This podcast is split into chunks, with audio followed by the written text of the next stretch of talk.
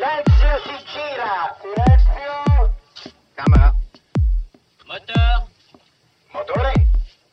Partito. Check. Odissea 14702 prima. Avanti. Azione. Les podcasts de la Cinémathèque.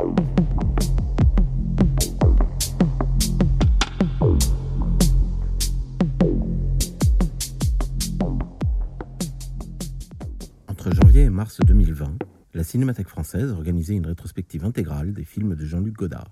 À cette occasion, de nombreuses séances étaient suivies de discussions avec des spécialistes de l'œuvre du cinéaste. À la suite de la projection des films Prière pour Refusnik et Moments choisis des histoires du cinéma, c'est Dominique Paigny qui évoquait avec le public les rapports entre Jean-Luc Godard et les arts. Rencontre avec Dominique Paigny, animé par Frédéric Bonneau. Euh, soyez les bienvenus donc à ce programme euh, numéro 66. On a fait un, saut dans le temps euh, de la filmographie complète de Jean-Luc Godard. Donc vous allez d'abord voir deux prières en vidéo, en format vidéo, qui s'intitulent donc Prières pour Refusnik. Je les ai jamais vues, donc je serais bien incapable de, de vous les introduire, comme on dit, sinon que euh, c'est une des dernières manifestations euh, dans l'œuvre de Jean-Luc Godard de sa, fidélité euh, au combat palestinien et que donc il a changé les termes. C'est-à-dire que, comme vous le savez, des réfusniks, au départ, ce sont des juifs soviétiques auxquels on interdit de quitter l'Union soviétique. Lui, il considère que les réfusniks d'aujourd'hui sont des soldats israéliens qui refusent de bombarder et de frapper les populations civiles palestiniennes. Donc ça, c'est en vidéo. Ce sont les deux prières pour Refusnik. Et puis, le film dont va vous parler Dominique Paini, Moment choisi des histoires du cinéma. Tout est dans le titre, Moment choisi des histoires du cinéma. C'est-à-dire que vous allez voir les moments choisis, comme on disait autrefois dans les classiques Larousse ou les classiques Garnier, du flux tempétueux des histoires, de ce travail qui a occupé Jean-Luc Godard une dizaine d'années ou un peu plus d'une dizaine d'années, que sont les histoires du cinéma.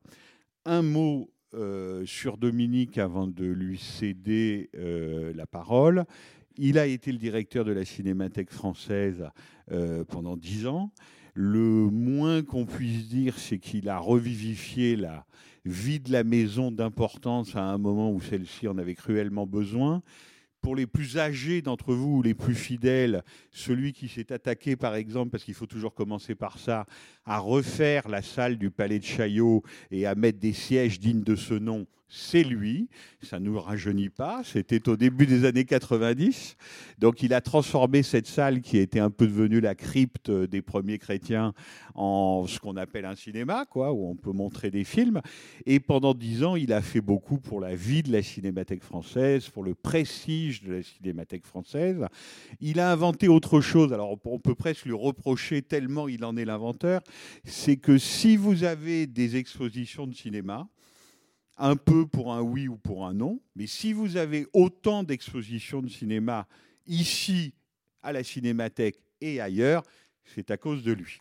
C'est-à-dire qu'il a un peu inventé le genre et le concept avec une exposition fondatrice au centre Georges Pompidou, au cinquième étage du centre Georges Pompidou, qui s'appelait Alfred Hitchcock et l'art, c'était en 2001, donc ça fait presque 20 ans, et c'était une formidable exposition, les rapports, donc les, les coïncidences fatales, hein, c'était le sous-titre, entre Alfred Hitchcock et l'art. Et puis, Dominique, après la Cinémathèque, est parti justement au centre Georges Pompidou. Il en a été le directeur du développement culturel.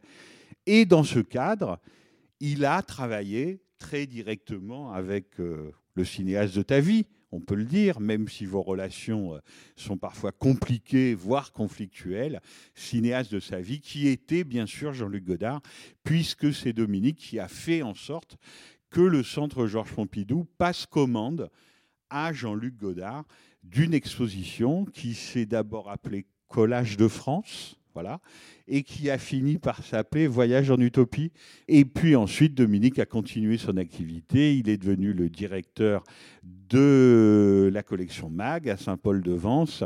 Et puis, il a fait de nombreuses expositions dans cette maison même qui est la sienne, la Cinémathèque française, celle consacrée à Henri Langlois, par exemple, ou celle consacrée à Michelangelo Antonioni, si vous les avez vus. Voilà, donc je le laisse vous introduire ce drôle d'objet.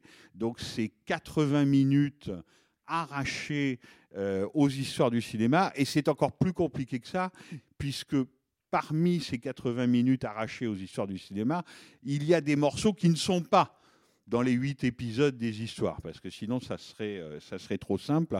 Mais Dominique va vous expliquer ça beaucoup mieux que moi.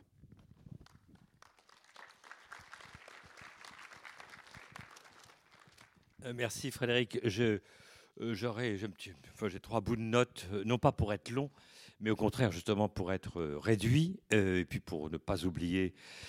Alors en effet, oui, c'est le cinéaste de ma vie, mais oui, oui, ça a été parfois conflictuel, mais ça n'a pas d'importance. c'est les œuvres, il le dit lui-même, c'est les œuvres qui l'emportent sur les hommes comme comme, comme ce qu'on estime primordial dans une vie en tout cas euh, pour moi, et pour lui aussi, mais pour d'autres, fort heureusement. Euh, donc, euh, passer, en effet, l'aventure, mais c'est lié au film que vous allez voir, passer l'aventure de cette exposition de Jean-Luc Godard au Centre Pompidou, dont j'ai été viré, mais ça faisait partie du scénario, en quelque sorte.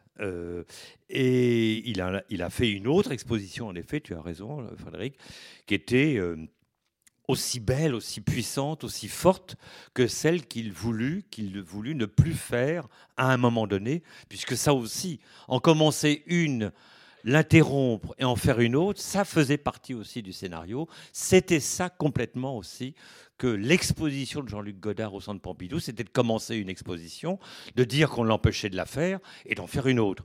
Euh, là, dans ce scénario, en quelque sorte, il y avait du réel, mais il y avait aussi de l'imaginaire. Et c'est le propre précisément de l'œuvre de Jean-Luc que de, mêler aussi dans l'exposition un certain nombre d'éléments qui ont été sa, sa pâture, sa sa, son imagination, son, sa raison d'exister.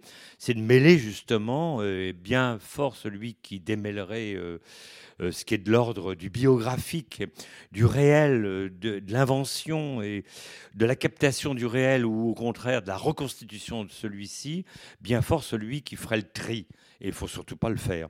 C'est à cette condition d'ailleurs qu'il est poète, qu'il est un des grands, grands poètes du XXe siècle et de l'époque actuelle je dirais, toute discipline artistique confondue d'ailleurs.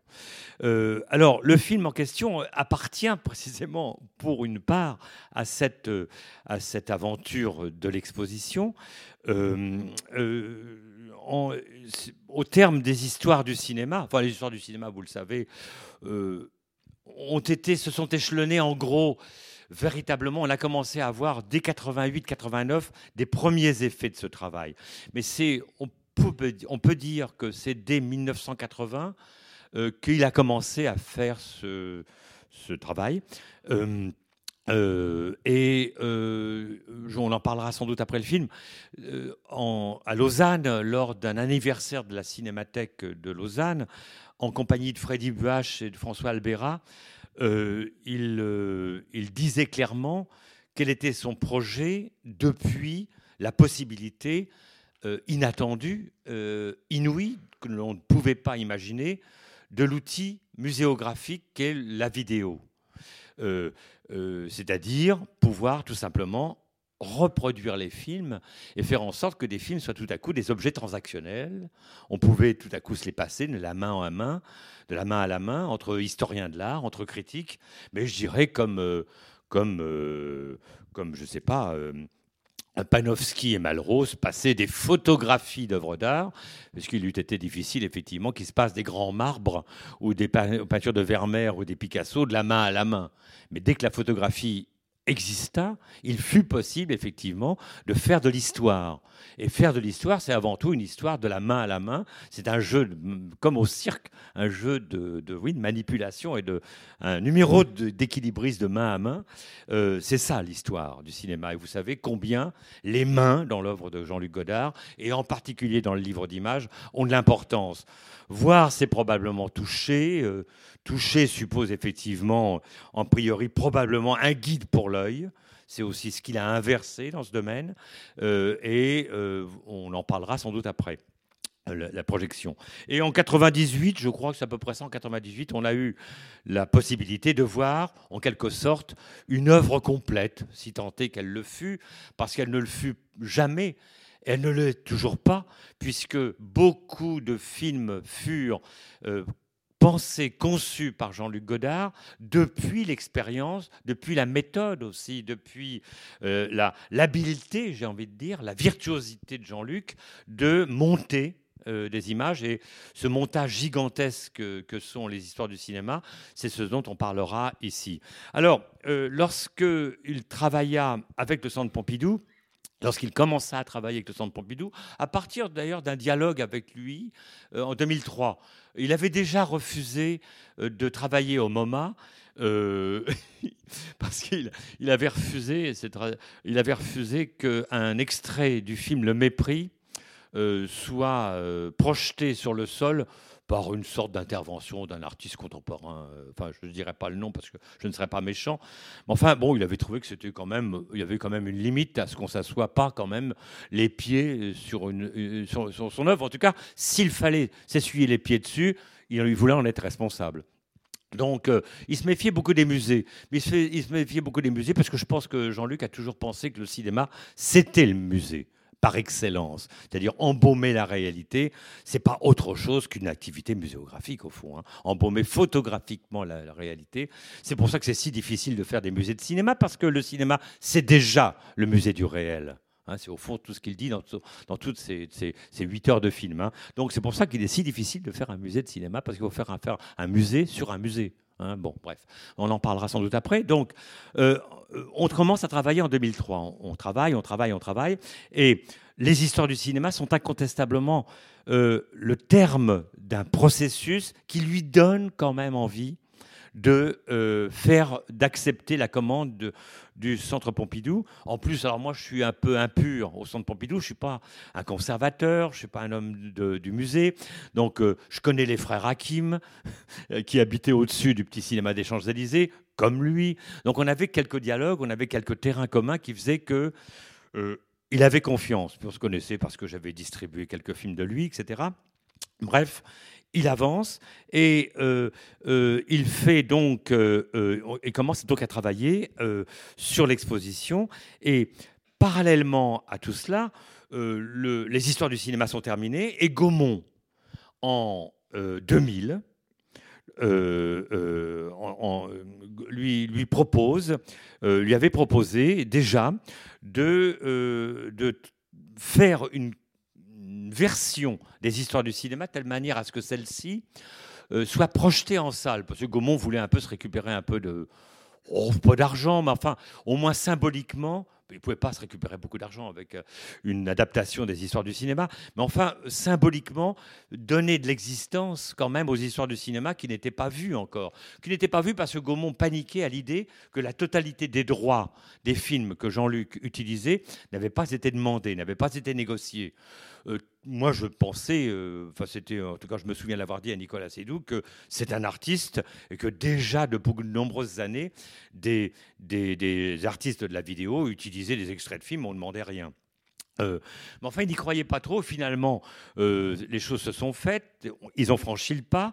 Et Gaumont, donc en 2000, a commandé, ce qui n'est pas sans intérêt, a commandé un film susceptible d'être projeté, mais en 35 mm, parce qu'en 2000, les salles n'étaient pas encore équipées comme elles le sont aujourd'hui en projection vidéo. Donc, euh, il y a eu, ah ça c'est très passionnant, déjà, il y a eu f- euh, ces films qui ont été mis, insérés, montés au sein des histoires du cinéma, qui ont été transformés, euh, reportés sur des cassettes. Parce que Jean-Luc voulait toujours utiliser pour les histoires du cinéma les cassettes les plus mauvaises qui soient pour faire les histoires du cinéma. Quand je lui apportais parfois, et Nicole Brennes qui est ici euh, doit le savoir maintenant, elle travaille avec lui, euh, quand je lui apportais des DVD hygiénisés, parfaits, etc., il n'en voulait pas. Il voulait que j'aille chercher la cassette la plus rose, la plus rouge, la plus abîmée. Bon, donc bon, voilà. Mais pour plein de raisons, qui ont des raisons éthiques, euh, parce qu'il travaille euh, effectivement sur quelque chose qui a à voir avec la ruine, puisque c'est le sujet des histoires du cinéma. Donc il voulait des objets en ruine, des objets lacunaires. Bon. Donc, tout est justifiable et justifié chez Jean-Luc de toute façon. Et donc, euh, euh, il a euh, il a fait, euh, il a accepté de faire euh, une version en 35 mm pour être montrée en salle. Mais bien évidemment, c'est un kinescopage des, histoires du cinéma. Donc on là, c'était plus le passage de la pellicule à la vidéo et la vidéo qui était diffusée. Là, c'était de nouveau la vidéo qui retrouvait au fond le berceau d'origine des images. Ce qui n'était pas sans l'intéresser. Immédiatement, Jean-Luc a cette commande, la détourne, évidemment, euh, euh, et transforme au fond ce passage de la vidéo, du cinéma à la vidéo, des vidéos de nouveau, et ça revient au 35 mm à la pellicule. Donc, alors là, en plus, il travaille sur ce film en retrouvant, enfin j'espère que ça va être le cas, la copie, comme la copie n'a pas beaucoup tourné parce que finalement le film n'est pas passé en salle, euh, il n'a pas dû beaucoup servir, la, la copie n'a pas dû beaucoup servir, doit être bonne. Mais il a fait un travail admirable en couleur, en qualité de kinescopage, qui est presque contraire en quelque sorte, je mets des guillemets, à la manière dont il traitait les cassettes vidéo pour mettre dans ses histoires du cinéma. Le film. Le... Alors, euh, comment préparer le travail pour Il pleut toujours, c'est mouillé Ça aurait pu être un adage d'un de ses films. euh, euh, dans, les, dans la première série des années 60, ce genre de jeu de mots idiot repris. Il, a, il, il- voulait bien, il avait très envie que ça sorte en salle, mais finalement, ça n'a pas été possible, c'était difficile. Donc, je lui ai proposé. C'est la seule fois au centre Pompidou où on a fait on était exploitant de cinéma, ce qui, lui plaisait immédiatement. Je me suis retrouvé, moi, en, directeur d'exploitation de, de, de salle. On a montré le film pendant trois semaines, si je me souviens bien, tous les soirs au Centre Pompidou, qui était devenu une salle de cinéma ordinaire, d'exclusivité. On a senti, alors ce que était vraiment, alors, en plus, alors, à l'époque, il y avait des présidents, euh, des gens très libres, des gens très courageux et des gens vraiment qui étaient prêts à changer tout. Euh, que le président euh, à l'époque du Centre Pompidou était Bruno Racine, donc il était vraiment prêt à être très intempestif. La preuve, c'est d'ailleurs qu'il a bien supporté Jean-Luc au, Centre Pompidou. Ça voulait bien dire qu'il aimait les artistes. Donc, euh, euh, euh, on a passé le film donc pendant trois semaines tous les soirs, et le film a donc été de, était donc de 84 minutes sur les 270 minutes des histoires du cinéma. C'est en effet euh, une sélection, une sorte de Lagarde et Bichard des histoires de cinéma. Euh, euh, c'est par extrait, c'est des fragments, mais déjà les histoires du cinéma sont du fragment. Alors, il y a deux éléments qui sont intéressants à dire. C'est d'abord ce que tu as dit, tout ce qui est dans Moment choisi n'est pas, ne sont pas, enfin n'est pas dans les histoires du cinéma. Et en revanche, il y a des éléments des histoires du cinéma qui prennent de l'importance du fait qu'on est sur 84 minutes et pas sur 270 minutes. Je peux vous dire tout de suite, par exemple, que le texte de, de Baudelaire, Voyage, dit par Julie Delpy, et le texte de, de Hermann Broch, euh, euh, euh, La mort de Virgile, dit par Sabine Azema, prend évidemment ici une importance dans les 80 minutes. Et il faut considérer que d'une certaine manière, s'il a gardé ces deux choses-là, pour parmi d'autres, hein, s'il les a gardées quand même assez longuement dans 80 minutes, il y a bien une raison. hein, par rapport au fait qu'elles sont plus dissoutes dans l'ensemble des 270 minutes. Ce qui veut dire que les moments choisis sont, d'une certaine manière, une sorte d'opérateur pédagogique pour les histoires du cinéma de manière très intéressante. C'est-à-dire, je veux dire par là, on en parlera sans doute après, enfin pour ceux qui auront envie avec, avec nous, euh, Orphée, pour tout dire, hein, Baudelaire, Virgile, euh, Hermann Brotin, prend une importance considérable. Et je pense que ça peut être une des clés, quelques-unes des clés pour revoir intégralement les 270 minutes depuis le regard d'Orphée, le regard de Virgile.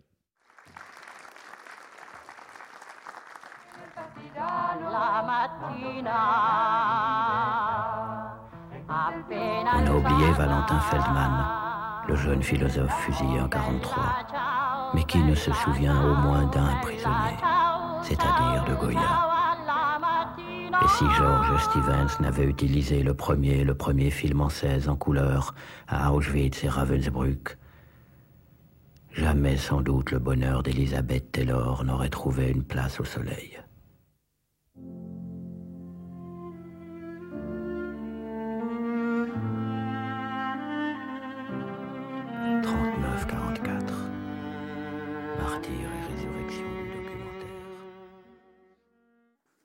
Peut-être d'abord un mot, Dominique, avant de, avant de parler vraiment de, ces moments choisis des histoires. D'abord, j'avais oublié que les huit chapitres étaient là. Donc, euh, c'est dans l'ordre des huit chapitres des histoires du cinéma que vous pourrez voir ou revoir dans cette salle le 22 février. Et à vrai dire, j'avais vu le film une fois, je crois ne me souvenais, je ne me souvenais pas de ce qu'il y avait dedans. Donc à un moment, je me suis dit, j'espère quand même qu'il y a Hitchcock. Et effectivement, il y a Hitchcock dans cet épisode qui s'appelle Le contrôle de l'univers, où peut-être c'est le sommet lyrique et élégiaque du film. C'est-à-dire que, je sais pas, dans un album de musique, ça serait un hit, quoi. Voilà. Et là, pour le coup, je pense que ce qu'il dit est très clair, puisque ce qu'il dit finalement, c'est exactement ce qu'Hitchcock expliquait lui-même à François Truffaut au moment de leur fameux entretien et dans son fameux livre Le cinéma selon Alfred Hitchcock, quand, si vous vous souvenez, Hitchcock explique à Truffaut qu'est-ce que c'est que le MacGuffin. C'est l'uranium désenchaîné de Notorious, l'uranium qui est planqué dans les, dans les bouteilles de vin. Mais là, ce que dit Jean-Luc Godard à sa façon, c'est vraiment exactement la même chose. C'est-à-dire que l'anecdote, le prétexte, l'histoire invraisemblable, ce qui ne tient pas debout, ça n'a aucune importance. C'est ce qu'on appelle le MacGuffin, mais que bien sûr, l'important est ailleurs.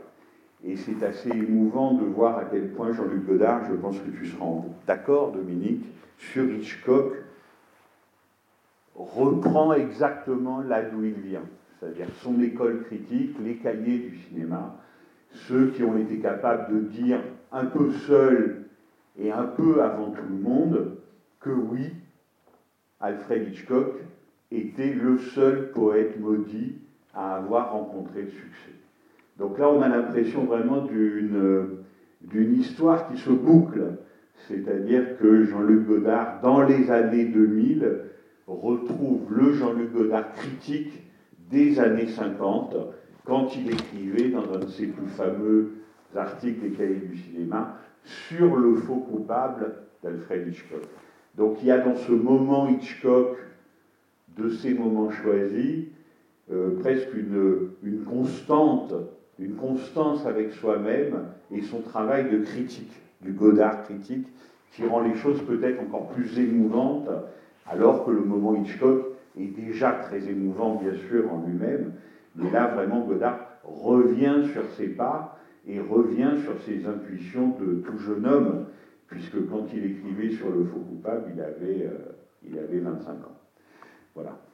Euh, Dominique, est-ce que, est-ce que le lyrisme du film, le côté, euh, le côté élégiaque t'a aussi, aussi frappé? Quand je le revois, surtout sur grand écran, hein, euh, je, suis, à la ramasse après, je suis un peu dévasté. c'est drôle d'ailleurs parce que quand on m'a envoyé le lien chez moi pour le voir, pour un peu rafraîchir la mémoire, euh, j'ai pas pu le voir vraiment. Je peux pas, j'ai pas pu le voir sur mon ordinateur, alors que je peux voir les histoires du cinéma sur mon ordinateur. Euh, euh, vraiment, le, ce film, par sa construction et par son traitement de la matière de l'image, appelle vraiment le, grand écran. Je dis pas ça rétrospectivement parce que vous l'avez vu sur un grand écran. C'est pas, ça serait trop facile. Mais euh, il y a dans ce film-là un parti pris de Godard de préparer déjà d'une certaine manière le travail très récent de ces deux derniers films, Adieu au langage et surtout le livre d'images, surtout le livre qui a eu pour principe de de supprimer euh, beaucoup de volumétrie, beaucoup de perspectives de l'image, beaucoup de, creusement de l'image. Euh, d'ailleurs, il euh, faut quand même se souvenir que j'étais très frappé par le son aussi, le son qui est d'une qualité très grande. Enfin, lorsqu'on ne perçoit pas toutes les paroles de Jean-Luc Godard, c'est délibéré de sa part, évidemment.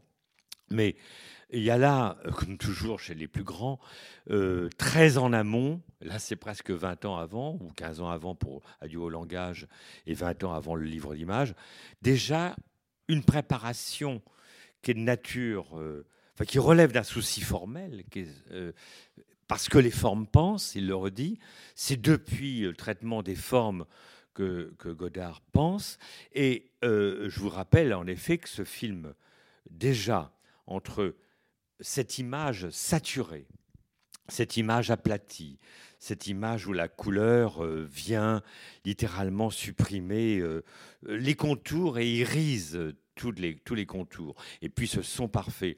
C'est déjà l'articulation des deux derniers films de Jean-Luc Godard, Adieu au langage et Livre d'images, où l'un et avec euh, une puissance euh, mono, mono sonore, avec un parti pris.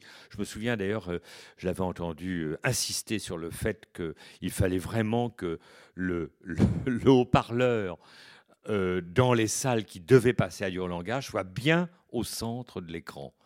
Il avait pris le parti délibéré d'éviter toute forme de dispersion du son, alors que son image était précisément en 3D guillemets 3D, puisqu'il il, euh, n'a cessé dans Radio Langage de, de, lutter contre le 3D pour, euh, en tachant les perspectives pour montrer, enfin pour, pas pour montrer, mais pour, pour, pour rendre dérisoire euh, tout ce qui pourrait chercher à donner de la, de la profondeur à l'image, alors que la profondeur de l'image au cinéma ne relève pas d'une question optique, elle relève d'une question imaginaire. Hein.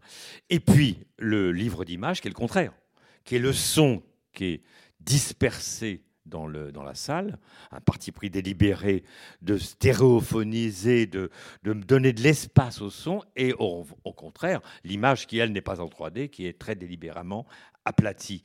Alors je suis toujours voilà, très très frappé comment euh, le travail de Godard n'est pas plusieurs choses qui vont s'engendrer dans une œuvre unique, mais, mais c'est toujours le contraire, comme souvent d'ailleurs chez les plus grands au XXe siècle, une œuvre unique qui va se disperser en deux parties. Hein. il y a vraiment toute une inversion, euh, je dirais, de, l'art classique là avec, avec lui. Mais pour ce que tu disais avant, euh, ça pose euh, la question de savoir si les histoires du cinéma sont des films d'historiens ou des films de critiques. Personnellement, je pense que d'abord, ce, ne sont pas des films d'historiens. Euh, les histoires du cinéma et celui-ci aussi, c'est une autobiographie par beaucoup, par beaucoup d'aspects. Et bien évidemment, l'autobiographie, elle est une autobiographie inquiète. Euh, elle est une, au, fond, il y a une partie du film, on peut en parler après, où Jean-Luc Godard se demande comment, à un moment donné, d'ailleurs, il l'a dit dans un entretien il y a très longtemps, il dit mais comment ai-je pu aimer John Wayne soulevant Nathalie Wood dans ses bras? Comment ai-je pu être emporté par la fatale beauté euh, de, ce plan, alors que idéologiquement, j'avais toutes les raisons d'être, en termes critiques, extrêmement, euh, extrêmement violent à l'égard de beaucoup d'aspects du film. Donc il y a aussi un retour autobiographique sur son point de vue critique à une époque, mais euh, c'est aussi l'autre aspect de son regard critique sur sa position de critique à un moment donné, c'est Godard qui, lorsqu'il parle de l'anglois, dit il nous révèle, il nous montre prioritairement des films qu'on ne pouvait plus voir. D'ailleurs, c'était bien au titre du seul argument du fait qu'on ne pouvait plus les voir qu'il nous les a montrés.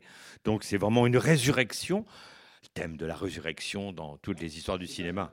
Qu'il vient, en plus, c'est un grand thème saint-paulien, ou je pas comment dire, euh, paulinien, euh, qui n'est d'ailleurs pas par hasard, bah, le fait que Saint Paul est vraiment un, dieu, enfin un saint important pour les protestants. Hein.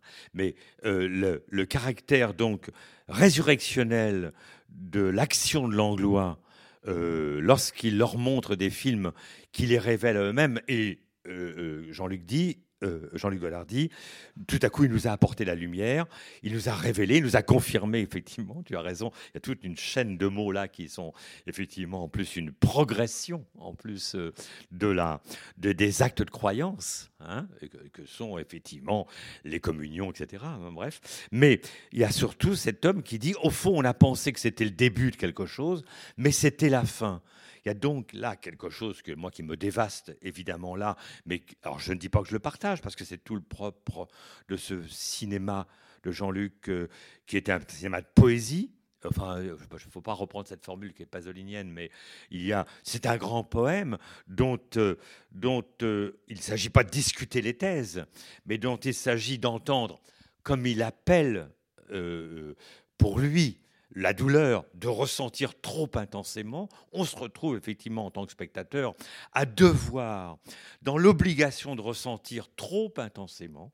C'est un film qui met le spectateur dans une situation de ressentir trop intensément, c'est bien ce qui fait mal, puisque lorsqu'il nous dit effectivement que quand Langlois fait ce geste de faire revivre, de révéler à la lumière des choses, des films qui étaient important au titre même qu'ils étaient interdits de vision, hein, euh, eh bien, c'était en fait la fin qu'il mettait en œuvre, qu'il mettait en scène, et pas le début de quelque chose.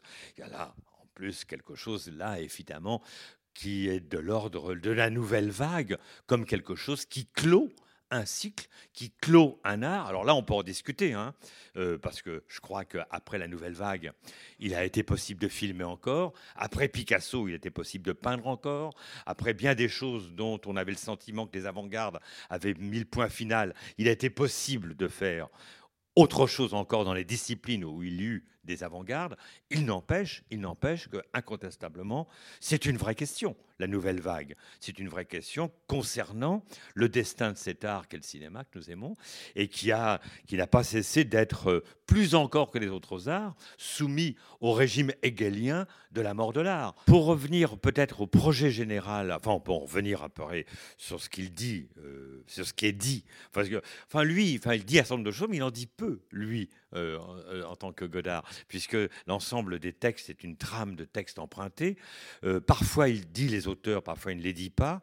Euh, euh, mais incontestablement, enfin, quand j'ai vu, moi, la première fois, les histoires du cinéma, puis j'ai vu celui-ci, Enfin, j'ai vu celui-ci quand je partais de la Cinémathèque française, mais j'ai vu les premières histoires du cinéma, les premiers épisodes de la Cinémathèque France, de, l'histoire du cinéma en 89, 90, lorsque je, je, je, je vins directeur, j'entrais à la Cinémathèque française pour en être le directeur, à une époque où en plus le cinéma euh, était donné comme tout à coup relevant de ce qu'on a eu coutume d'appeler maintenant et encore aujourd'hui le patrimoine, ce qui est d'ailleurs quand même quelque chose qui était impensable d'imaginer ça avant, puisque le cinéma a toujours été un objet du temps éphémère donné comme loisir, évanescent, mais en tout cas sur, surtout pas quelque chose appelé à durer, à résister au temps, à, s'incarner dans quoi? Bah, La pellicule n'est pas de l'art, c'est le temps de la relation qu'on a avec les images qui est de l'art. Donc tout à coup, patrimoine. Et je, me souviens, je me souviens très fortement que je m'étais dit, mais quoi faire avec euh, ces mains euh, portées, mises dans les copies, 35 mm qui sont conservés ou pas conservés ou mal ou bien conservés. Quoi faire avec ce patrimoine cinématographique? Je me suis demandé ça à l'époque même où Jean-Luc Godard faisait, sortait ses premières histoires du cinéma. Très clairement, il dit il faut réfléchir et pas se souvenir. Parce que le fait même, de toute façon, de montrer les films, c'est les abolir, c'est les supprimer. Euh, Godard dit clairement que dans le même temps, l'anglois apporte la lumière, mais immédiatement, il les fait mourir. C'est un geste le geste qui est écrit n'est possible que qu'il soit geste qui écrit, parce qu'il s'est effacé. Enfin, c'est ce qu'il dit. Je l'ai revu, là, j'avais oublié ça, qu'il disait ça. Le geste même de Langlois qui montre les films est un geste qui efface les films immédiatement. Il les efface parce qu'ils ne sont plus interdits de voir. Ils sont vus, ils sont effacés, puisque le propre même de l'oubli des films, c'est de les avoir vus pour les avoir oubliés. Sinon, s'ils ne sont pas vus, ils ne sont pas oubliés. Hein, c'est la grande, c'est la grande dialectique de la pensée godardienne qui est admirable. Enfin, c'est malrusien aussi, hein, c'est là. Mais il y a là quelque chose chez lui qui dit, faut surtout pas se souvenir, il faut penser avec, il faut réfléchir avec, avec ce montage gigantesque, mais qui vient de Langlois aussi, puisque euh, Jean-Luc Godard savait très bien que euh, Langlois s'était essayé à une époque où, je voudrais en dire deux mots sur la vidéo d'ailleurs, s'était essayé à une époque où il n'y avait pas encore la vidéo. Langlois euh, avait pris des copies 16 euh, mm euh, des copies, qui souvent l'épreuve du 16 mm euh, était la manière de transporter les films, de les passer. on les était transformés en 16 mm du 35 au 16, et l'Anglois avait très, très heureuse, enfin très, avec beaucoup de, comme, comme, comme on voit Jean-Luc faire à la fin du film, il coupait dans les copies, il en faisait des montages, des bouts à bout, qu'on a retrouvés ici d'ailleurs. Hein, voilà. et qui était une folie, mais un geste qui avait beaucoup impressionné euh, tant euh, Godard que Rivette d'ailleurs, euh, qui, qui, avait remarqué qu'au fond, le principe même de montrer des films et de commencer à les monter ensemble comme un film entier, c'est-à-dire l'histoire du cinéma comme un film entier. C'est au fond ce que fait Godard. Hein. l'histoire du cinéma, c'est un film. C'est mon film. Je fais de l'histoire du cinéma mon film. Langlois les détruisait pour les montrer.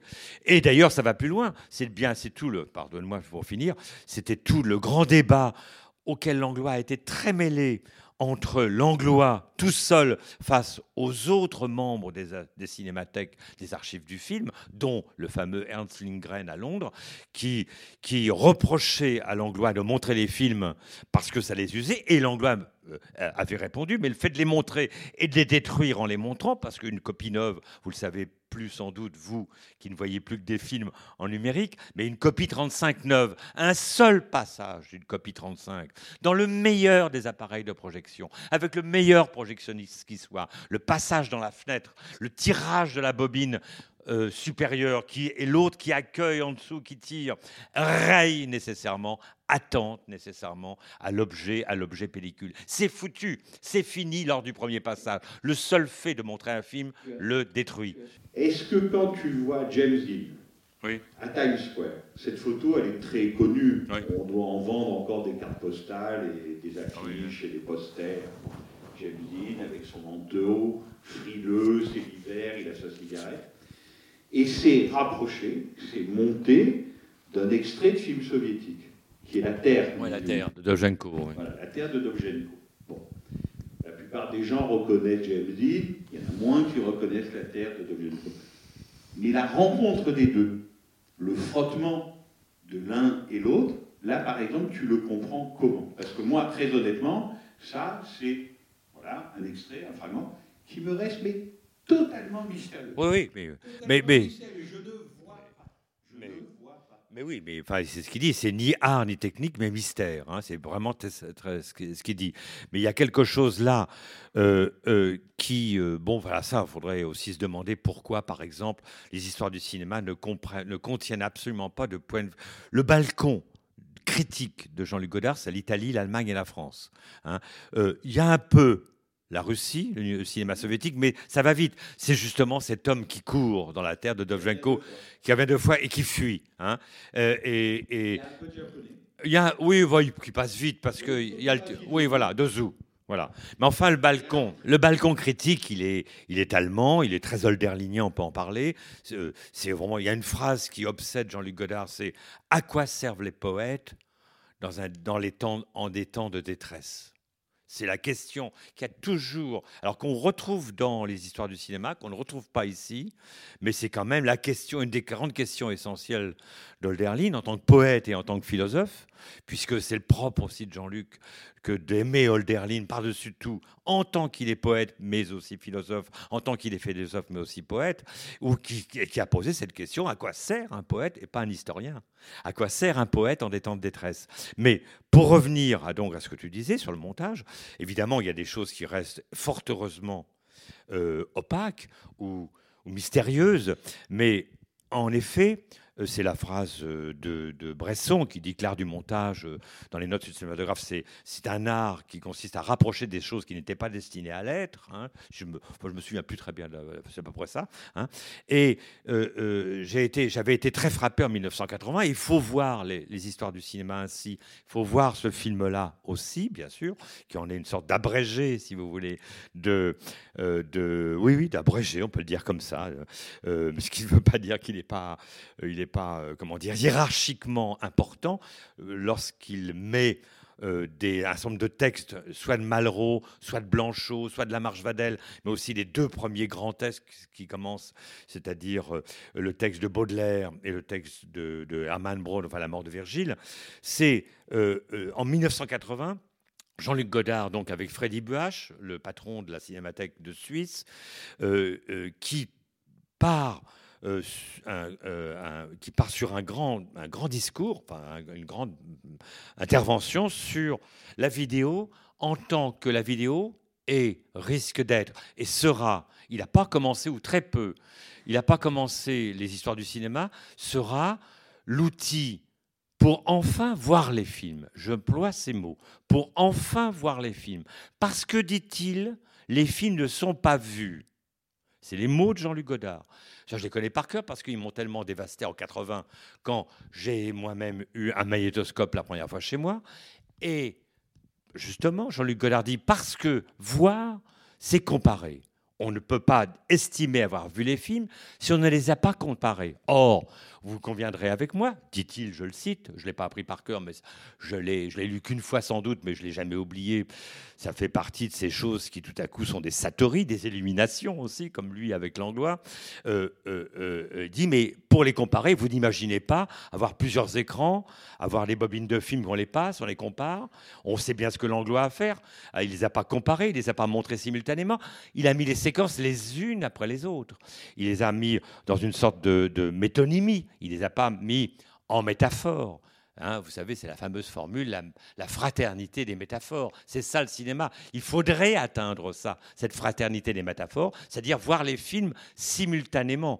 C'est son grand, c'est son grand, cette grande trouvaille de Godard d'avoir tenté, mais ça faudra revenir à Epstein aussi, d'avoir tenté avec ce battement des images, avec ce clignotement des images, de tenter de faire ce que le cinéma ne permet pas, mais dans son ontologie euh, c'est-à-dire qui est fondé sur la succession, de tenter quelque chose que le cinéma interdit visuellement et je dirais matériellement, c'est de montrer des images euh, simultanément, qui ne soient pas de la surimpression non plus, hein, parce que la surimpression n'est pas de la simultanéité, hein. c'est ce battement euh, qui, est, resté, ce clignotement, qui est resté une invention vraiment de de, ce dispositif des histoires du cinéma. Et Jean-Luc dit, bah voilà, c'est la vidéo. Enfin, on a la vidéo.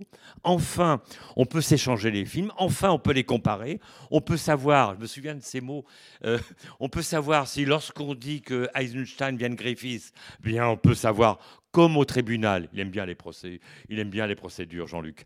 Euh, euh, on peut savoir si c'est vrai, hein, que Eisenstein vient de Griffiths, on peut enfin voir les films. Ce qui est quand même gonflé de la part d'un homme qui fut un tel plasticien avec la pellicule cinématographique, un peintre puisqu'il fut peintre. D'ailleurs, vous avez des peintures de Jean-Luc Godard dans le film, là, vous avez vu, parce que Nicolas de Stahl et Matisse lui ont interdit de citer euh, le grand nu euh, le grand nu paysage qui est au musée d'Antibes de, de, Nicolas de Stahl.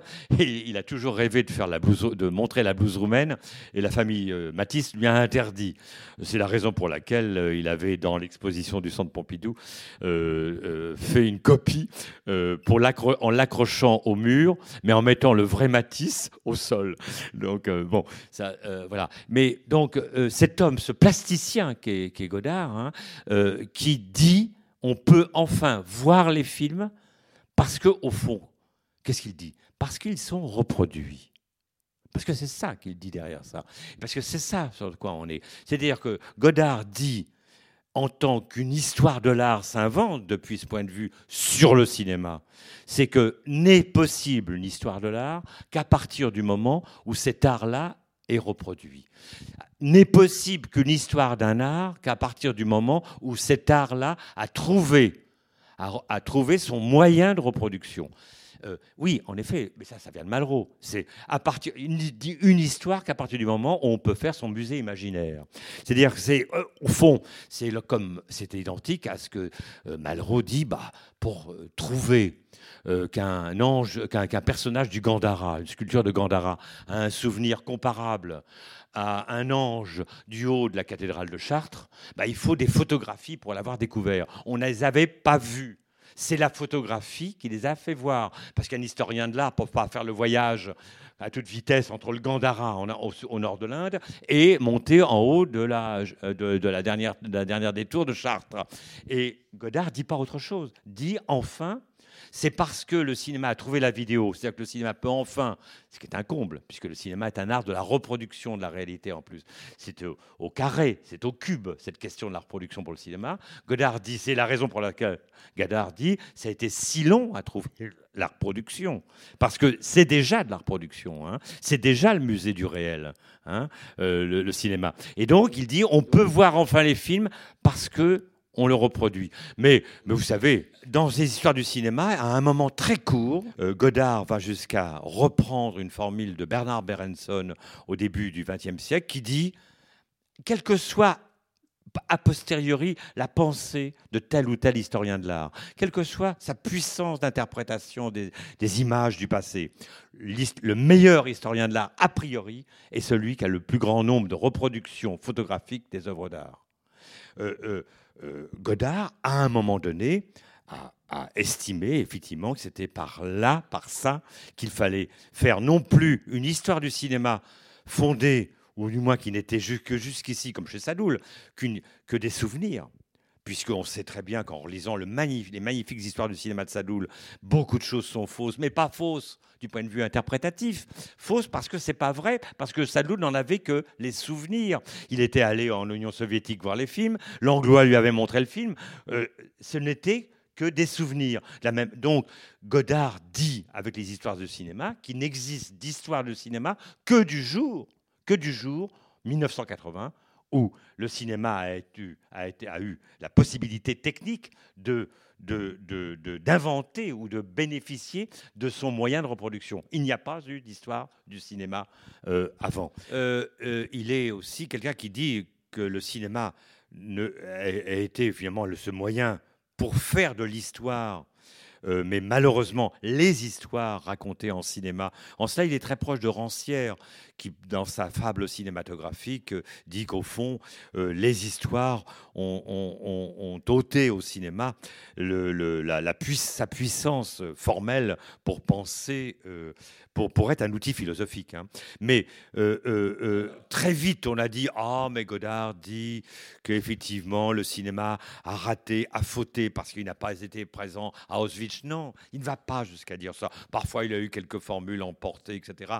Parce que Jean-Luc un poète et parfois, euh, oui, euh, il a été emporté, mais c'est pas ça qu'il dit. C'est, il dit, au fond, première chose, euh, les histoires ont empêché le cinéma d'être présent aux événements majeurs de l'histoire avec un grand H, d'être présent dans le présent, Hein. Mais par ailleurs, le, résultat en a été un art. Mais même l'art du cinéma a été confisqué par Hollywood. C'est le sens effectivement de, de Taylor qui renaît, etc. Et qui vient littéralement être, enfin qui vient littéralement être adoubé, emporté, mais nettoyé littéralement par la Marie-Madeleine de Giotto, qui dit à la fois la faute de Liz Taylor, sa faute euh, en tant que ce qu'elle a porté comme histoire, qui l'a empêché effectivement d'être histoire avec euh, au grand H, avec Marie-Madeleine, qui vient là euh, la chercher, la Madeleine, Marie-Madeleine de Giotto. C'est pour ça que George Stevens, oui. n'est pas du tout forcément un des cinéastes préférés de Luc Godard. Non, non. Et une place au soleil sont cités. Oui. Parce que, effectivement, George Stevens à filmer la libération des camps. Oui, oui. De façon effective. Évidemment, mais c'est ce qu'il ce dit. Oui, oui, oui. Euh, y a, euh, ce qui, non, ce qui me frappe beaucoup en voyant, euh, en voyant, euh, c'est drôle parce que il dit très bien, on croyait que c'était le début de quelque chose, la nouvelle vague. hein. Euh, euh, c'est pour ça qu'il joue beaucoup avec euh, vague nouvelle, nouvelle vague, etc. Et en fait, c'était la fin. Euh, c'est pour ça que dans les histoires du cinéma, il y a un plan. Je crois que c'est la fin de, de l'épisode 1 et c'est peut-être le 1B. Oh, ça, je m'en souviens plus maintenant. Au terme de ce en tout cas, au terme de, je crois que c'est au terme de, de sa conversation, c'est peut-être au terme de la conversation avec Serge Danet qu'on voit au début. Enfin, j'ai une hésitation. Max Linder se retourne vers le spectateur et appelle au secours, help.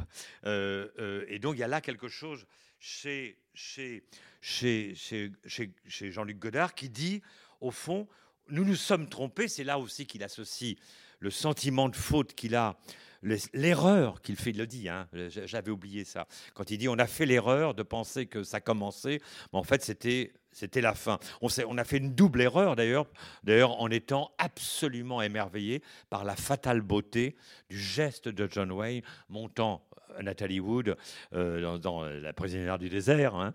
Euh, on s'est, on s'est, on s'est évidemment euh, fait avoir entre guillemets. On a, on a fauté avec euh, avec le cinéma euh, parce que cette fatale beauté nous a pris. Et, et, et même là, Hollywood nous a trompés encore. C'est-à-dire et il, nous- a trompés parce qu'il a, il a, il a fait. Bon, Hollywood, c'est les, les, marchands. hein. Bon, c'est ce que, c'est ce que dit clairement Godard ici, y compris en mettant des auteurs. Euh, euh, qu'il met. euh, c'est très, frappant d'ailleurs à un moment donné. On voit très bien la manière dont le cinéma européen, il le dit clairement aussi, le cinéma américain liquide, liquide tout le cinéma d'auteur européen. Donc non, non, c'est. Mais ce qui m'a beaucoup frappé aussi, c'est la façon dont Jean-Luc Godard endosse la position d'un critique. Et là, je j'ai peut-être jamais autant pensé qu'en voyant sur écran euh, aujourd'hui, euh, endosse la position d'un critique, mais c'est vraiment un critique. euh, Baudelaire n'est pas là par hasard. C'est vraiment un critique. comment dire euh, c'est le critique français par excellence, je dirais. Euh, on, pense vraiment à. D'ailleurs, c'est pour. Je, on- il parle il y a Rembrandt qui est là. Bon, il y a. Mais euh, il y a. On pense à Diderot, bien sûr. on pense bien sûr à, à- Baudelaire, Baudelaire et Poe, bien sûr. On pense effective- effectivement à tous les. à- Elifort, bien sûr, Elifort, Elif, euh, avec, euh, avec euh, Malraux, avec Goya, Elifort avec Rembrandt. D'ailleurs, c'est un passage d'Elifort, je crois me souvenir, lorsqu'on entend euh, euh, le texte qui dit euh, les gravures, le noir, le noir et blanc, le terrible noir et blanc. Non, ça, c'est peut-être Goya, c'est peut-être Malraux, ça. Donc, j'ai pas, je me souviens plus de, de tout, mais j'étais très frappé comment, au fond, Godard se met en relation de doublette.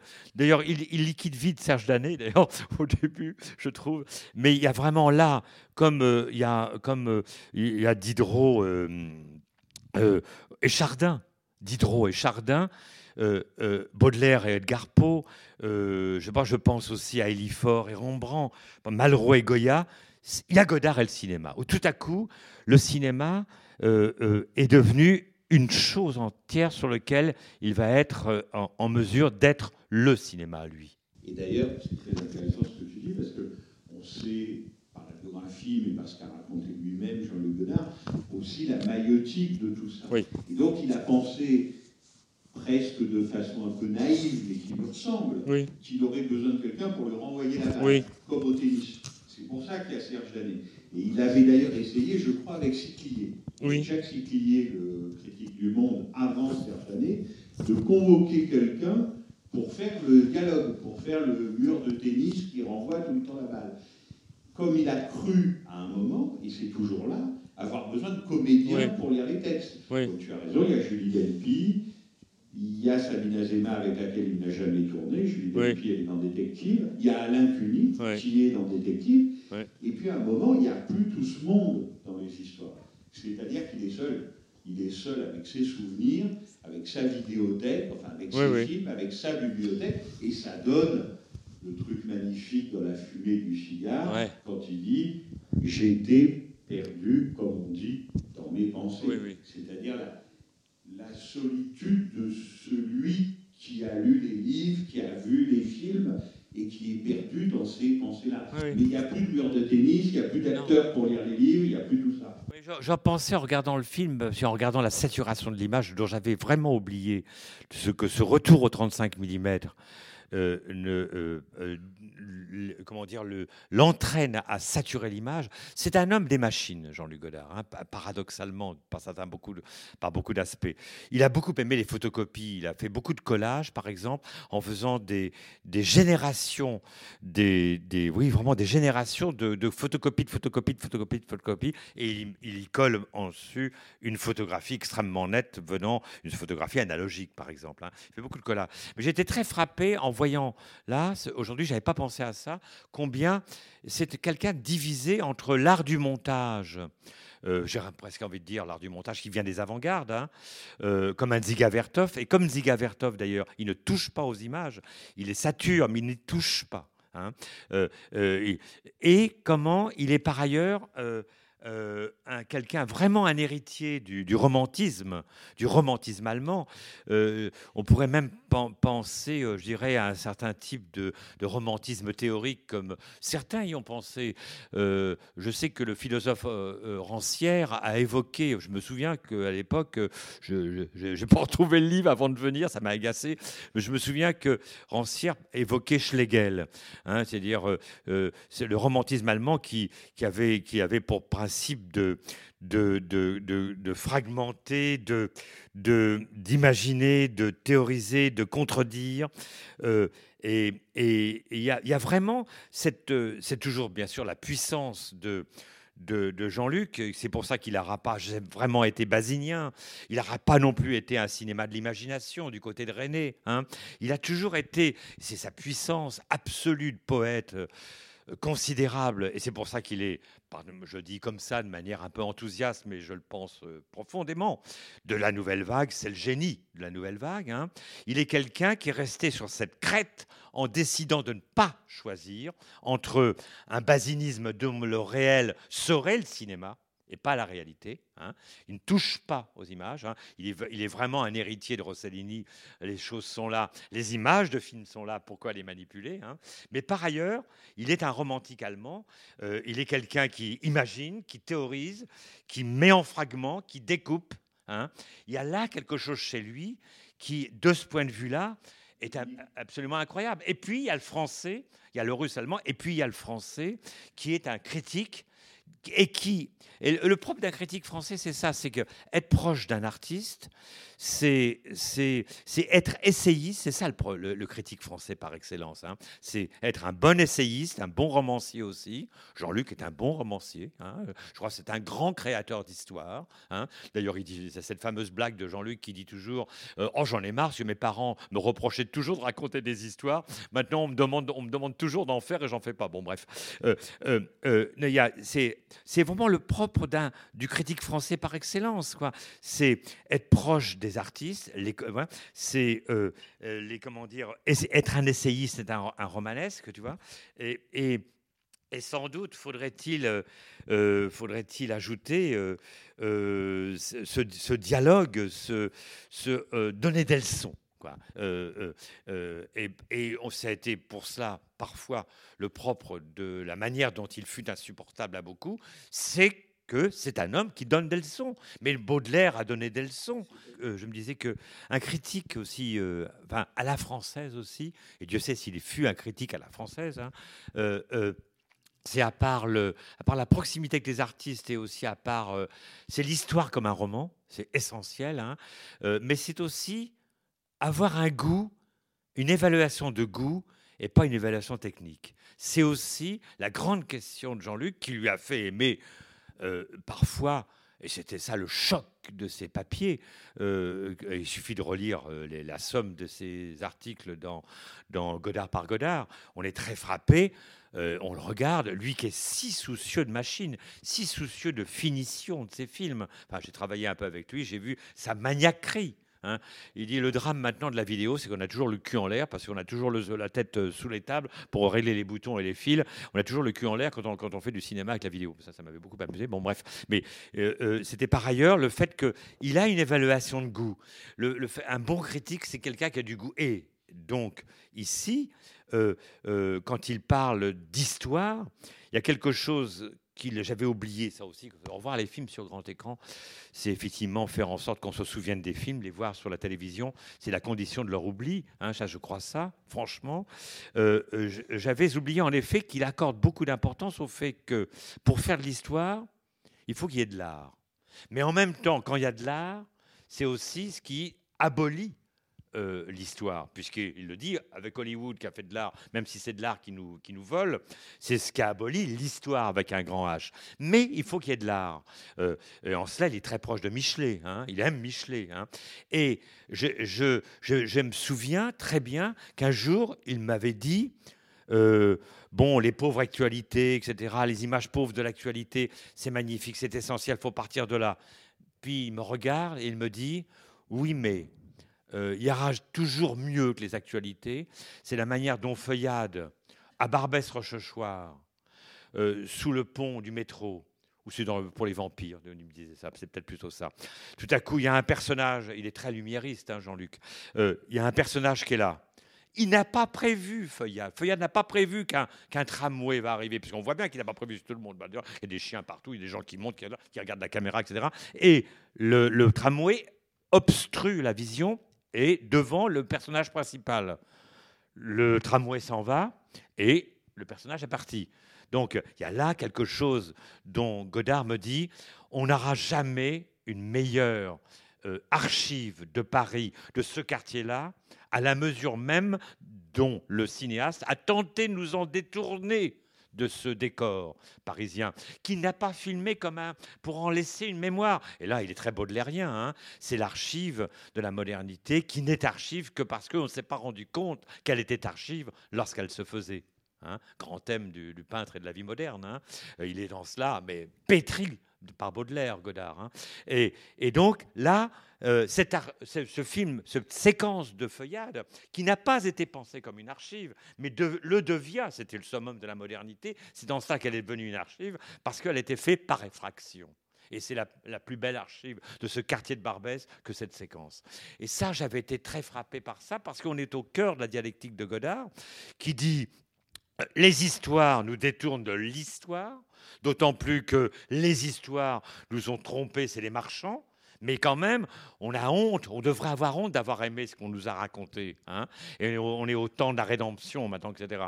Et, mais cela dit, cela dit, euh, il en reste quand même quelque chose pour nous. Mais quoi faire avec ça? Il reste non plus d'histoire, du témoignage, mais il reste, mais qu'en faire de la beauté? C'est la question de la fatalité de la beauté. C'est là qu'arrive Virgile. hein. Parce que je me, me suis demandé pendant des années pourquoi Virgile, pourquoi la mort de Virgile. Et j'étais très bête, j'ai été un jour sur Internet. enfin, C'est- le texte que oui, lit Sabine. Sabine Azéma. J'ai été connement, comme, comme tout le monde. euh, j'avais complètement, j'avais pas lu, euh, j'avais pas lu. Enfin, si j'avais lu un peu l'Énéide, mais j'avais pas le souvenir, effectivement. J'avais oublié, bien sûr, puis j'avais pas lu en entier, bien évidemment. Mais j'avais oublié, en effet, que le, ce, ce livre, La mort de Virgile, qui est cité, raconte l'histoire de Virgile qui revient de Grèce, qui a la malaria, et il revient en disant tout ce que j'ai fait est foutu, ça sert à rien. Le monde que j'ai vu ailleurs, en Grèce en plus, pas n'importe où, hein, est décevant. Donc je vais brûler l'Énéide. Je vais la brûler, je vais la détruire. C'est quand même assez intéressant, mais il me reste encore à faire avant de la brûler. Jusqu'au moment où je vais finir de la brûler, je vais rencontrer mes amis, dit Virgile. Je vais rencontrer mes amis pour parler une dernière fois avec eux, et après je brûlerai. Ce qui est quand même confondant quand on entend, effectivement, euh, ce sont mes amis, etc., et qu'il les convoque ici dans un grand, un grand, oui, une agora vidéo, une agora finale vidéo. Et j'avais oublié ça, que ce, ce texte-là est un texte absolument au bord de la, de la finitude, désespéré, qu'il n'y a plus rien à faire. Alors, d'ailleurs, c'est pour ça que ça m'a fait renvoyer. Il y a Nicole Brenes qui est là, je ne sais pas, je la vois pas, mais je pense qu'elle elle pourra hurler si euh, je ne dis pas vrai, selon elle. Euh, je, je, trouve que le cinéaste. Alors, c'est intéressant parce que c'est le contraire. Mais justement, parce que c'est le contraire, je vais être très godardien, c'est pour ça qu'il faut le comparer. Le cinéaste que j'ai toujours pensé, au fond, le plus proche de, de Jean-Luc, surtout là, c'est Epstein. Mais Epstein, parce qu'il est très. Jean Epstein, d'ailleurs, il est là, hein, il est même cité. Hein, euh, parce... Même à plusieurs reprises. Mais oui, mais parce qu'au-delà, je me disais un jour, mais Epstein, comme Jean-Luc est parti en Bretagne au bord de la mer, comme l'autre est parti euh, euh, en Suisse, au bord du lac. Deuxièmement, c'est un avant-gardiste optimiste, euh, Jean Epstein. Hein. Bonjour cinéma, c'est le titre de son livre, hein. c'est pas rien. Hein. Euh, je, dirais Jean-Luc dirait plutôt bonsoir cinéma. Il y a là quelque chose chez Jean Epstein, quelque chose qui participe d'un côté d'un avant-gardiste. Euh, qui fut un grand monteur aussi, et, mais optimiste. Et il y a là au terme de quelque chose, Epstein, euh, un des fondateurs, enfin pas un des fondateurs, mais quand même un des piliers majeurs de la cinémathèque française, hein, il en était le président d'ailleurs à un moment, euh, qui, euh, bah, il y a un Godard qui dit aujourd'hui, bah, voilà, je me retire comme Jean Epstein, mais sur un fond de, et de, constat titre très virgilien. Le titre de film d'Epstein qui est cité à l'écran et Finisterae. Finisterae. Voilà. Là, il est inscrit. Il, il le détourne à son avantage. Parce que c'est ça le propre d'un grand poète. C'est que c'est tout le propre de toutes les histoires du cinéma. Jean-Luc trahit, trompe tous les poètes, tous les textes qu'il emprunte et qu'il emprunte et qu'il montre. Les rapprochements servent à leur faire dire des choses parfois contradictoires, mais, leur, mais, mais au fond c'est parce que certains textes sont utilisés par Jean-Luc Godard de manière contradictoire et semblent être contredits par l'image, qu'ils redisent effectivement ce que l'auteur du texte en question cité a voulu dire, parce qu'il est monté avec un autre texte oui, après. Et Dominique, il y a un tel niveau. Parce que le montage, il est entre les textes, de romantisme, entre les images. Tu parlais de romantisme allemand, mais il y a un tel niveau d'élégiaque absolument. que les morceaux de texte qu'il choisit Souvent, on ne les connaît pas, fatalement, mais on ne les oubliera jamais. Je crois que c'est un texte de Peggy, quand il dit il faut une heure pour faire l'histoire d'une minute, il faut une journée pour C'est Clio. Enfin, c'est Clio, la C'est un texte de Peggy. Une fois qu'on l'a entendu dans les histoires du cinéma et repéré comme tel ou pas, on ne l'oublie plus jamais. C'est-à-dire que les textes ont la même valeur que les tableaux, que les extraits de films les textes qui sont souvent déployés assez longuement et répétés. Oui, parce que parfois les vois, il y a, oui, il y a dans le il y a dans le oui, parce que quand il y a une... hommes, des endroits qui n'existent pas encore. C'est inoubliable. Oui, oui, et puis comment Aragon, alors c'est ça qui est incroyable, c'est comment Aragon, le bisou des baisers, hein, le, bisou des baisers, etc., c'est crève-cœur, hein, qu'il a beaucoup utilisé dans, tous ses, dans toute son œuvre, euh, Jean-Luc, d'ailleurs dans Pierrot le Fou, le, le, le crève-cœur est très cité. Mais ce que je veux dire, c'est que parfois, le, tout à coup, il y a tout à coup une, illustration un peu naïve, tout à coup, ce qu'on entend dire, il y a une image qui va le dire. Et tout à coup, il y a une image qui va être très contraire à ce qui est dit. Alors, c'est parfois donc, du coup, le texte, ce que je venais de dire avant, le texte qui est rendu à sa vérité à l'intention de celui qui l'a écrit parce qu'il est monté avec un autre texte après, ou le contraire. C'est parce qu'il va avoir une vérité, parce qu'il va y avoir un montage d'images dont l'association des images va dire la vérité du texte. Donc ça, c'est admirable. Et puis, il y a aussi le mode d'emploi. Non, mais bon, c'est comme ça. Moi, ça contraire. Hein. Je ne sais pas si tu as fait attention. Moi je, ne vous, moi, je ne peux vous parler ici que ce, que ce dont j'ai le sentiment qu'il a voulu faire. Je n'ai pas la prétention de dire ce qu'il veut dire. Bien sûr. D'autant plus qu'il y, a le il y a le mode d'emploi qu'il ne faut pas faire, qui est cité également. Je ne sais pas si vous avez fait attention, à un moment, on voit un tableau de Bonnard, oui. et il y a marqué l'intention, c'est néant. C'est-à-dire que, non pas tout ce qu'on est en train de faire, ce serait trop dur avec nous-mêmes, mais c'est qu'il dit que toutes les intentions que vous me prêtez sont néant. L'intention, c'est néant. Et là, comme on n'est pas nombreux, vous me pardonnerez ces deux minutes autobiographiques. Quand je l'interviewais sur les histoires du cinéma, je lui ai dit un jour, vous savez, quand vous êtes avec votre machine à écrire, là, c'est pas dans les moments choisis. Vous avez une casquette à l'américaine avec juste la visière. Et je lui ai dit une bêtise du genre J'ai l'impression que vous êtes un personnage hanté par l'histoire. Il m'a dit, mais où est-ce que vous êtes allé chercher ça? Je n'ai pas du tout pensé à ça. Moi, je voulais ressembler à un scénariste américain, avec la visière qui tape En sur plus, sa être- ma- Et en qui- plus, être payé mensuellement. qui tape sur sa machine à écrire. Alors, votre type hanté par l'histoire, euh, bon. Il m'a dit, ben voyez, c'est ce que disait Bonnard. Intention, c'est néant. J'ai voulu ressembler à un scénariste américain et vous y avez vu tout autre chose, mais vraiment tout autre chose qui n'a rien à voir avec mon intention première. Eh bien, il a fini par l'écrire. Oui. Il a fini par l'écrire. Intention, c'est néant, et le tableau de Bonnard pour attester de qui est la citation. Mais ce dont je suis certain, par rapport à ce que tu dis, ce dont je suis certain en revanche, euh, c'est que je ne partage pas forcément parce que cet avis, enfin peu importe, euh, je n'ai pas de raison de discuter euh, euh, Godard, c'est pas ça la question. Je ne me permettrai pas, enfin s'il m'est arrivé de discuter avec lui et de contredire, il n'est pas commode dans ces cas-là, ou alors c'est-à-dire que Jean-Luc aime bien discuter, euh, aime bien jouer, mais il aime bien, et c'est lui, il aime bien inventer le jeu et fixer les règles. Euh, bon. Il préfère qu'on lui dise vous avez tort que vous êtes oui, génial. oui, en plus, oui, en non, plus. le pire, c'est vous Oui, êtes c'est pour génial. ça qu'il m'a viré d'ailleurs, parce que moi j'étais comme ça, comme béat d'admiration et dévot. Je l'ai toujours été, je le suis toujours d'ailleurs. C'est pour ça qu'il m'a viré, mais c'était bien aussi. Mais euh, euh, non, non, mais bon, ce que je veux dire simplement, c'est qu'il y a quelque chose dont je suis certain dans les histoires du cinéma, c'est que ce grand œuvre que je considère par rapport à la vidéo au cinéma comme une sorte de, de- de- d'équivalent, je sais pas, des Demoiselles d'Avignon en matière de cinéma et de ce passage du siècle. Je vais jusque-là. Je vais jusque-là. hein. On n'en a pas fini avec cette œuvre-là.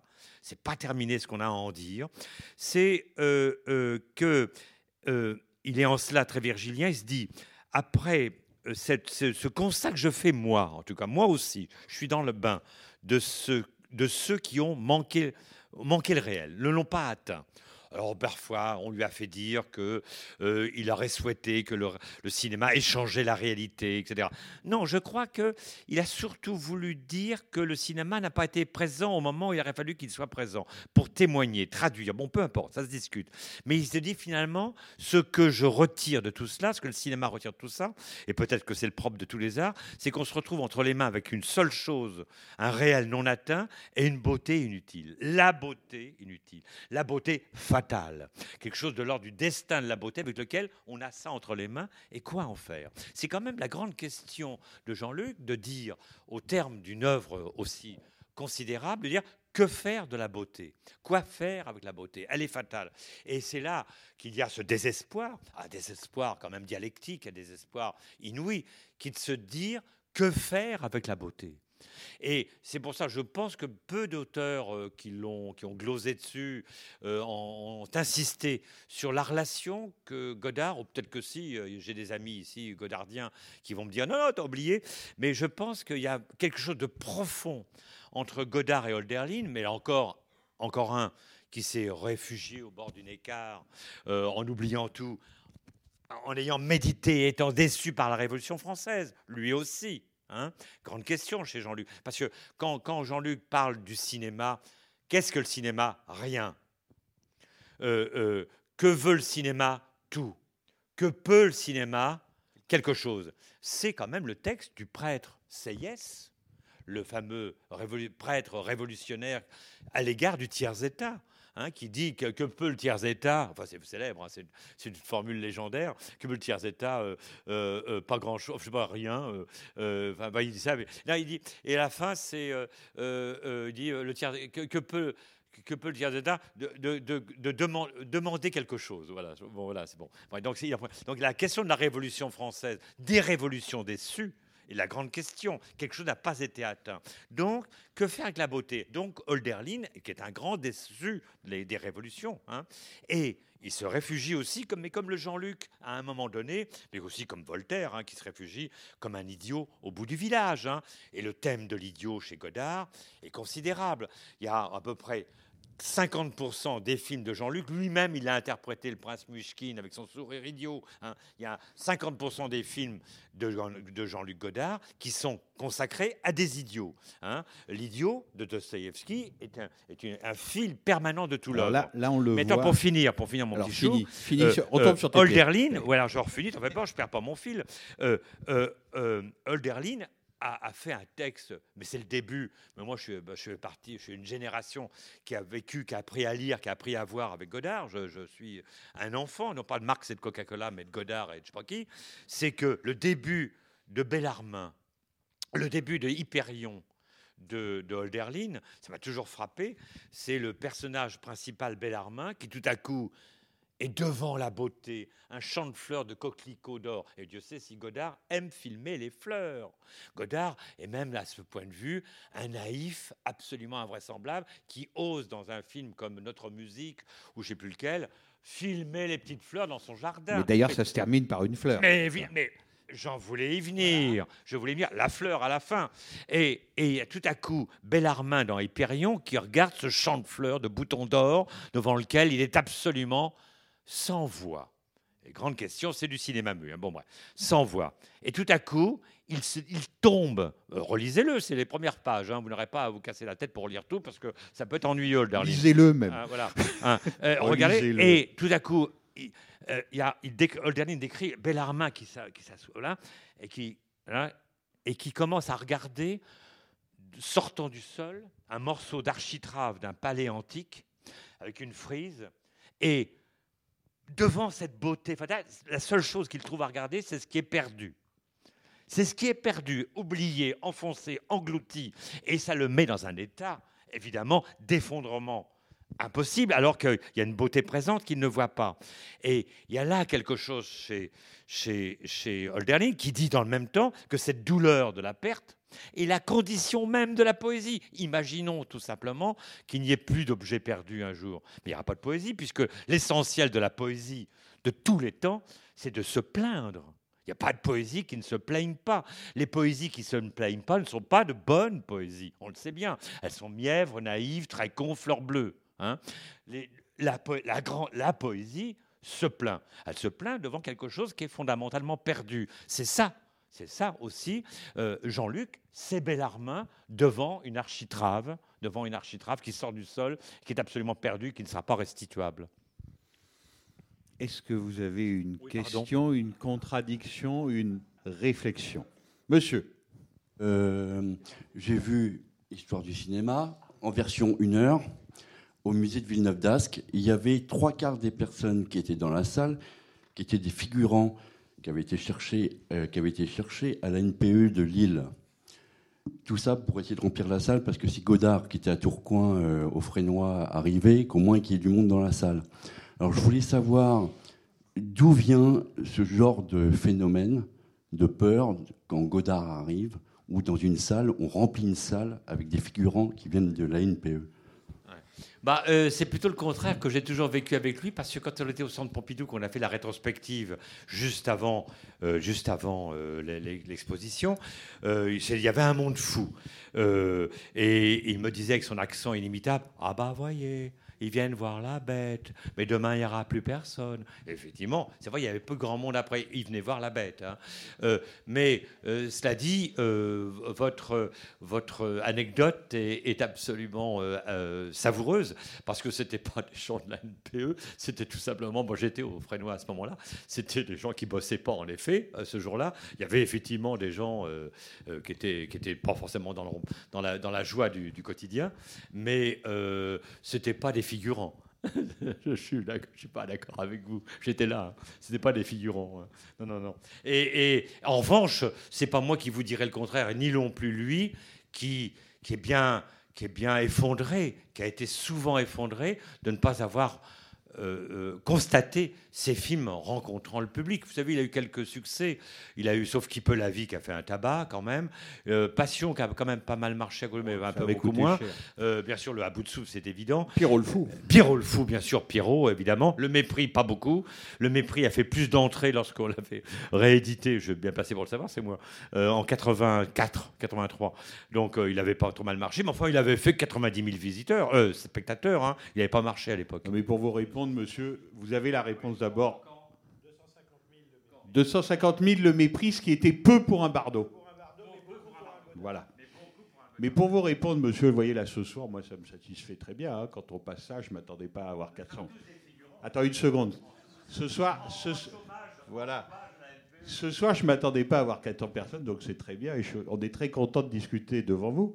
Mais en revanche, si Jean-Luc Godard vient, et je ne suis pas sûr qu'il vienne, non seulement ça ne sera pas des figurants, mais on se battra pour avoir un fauteuil.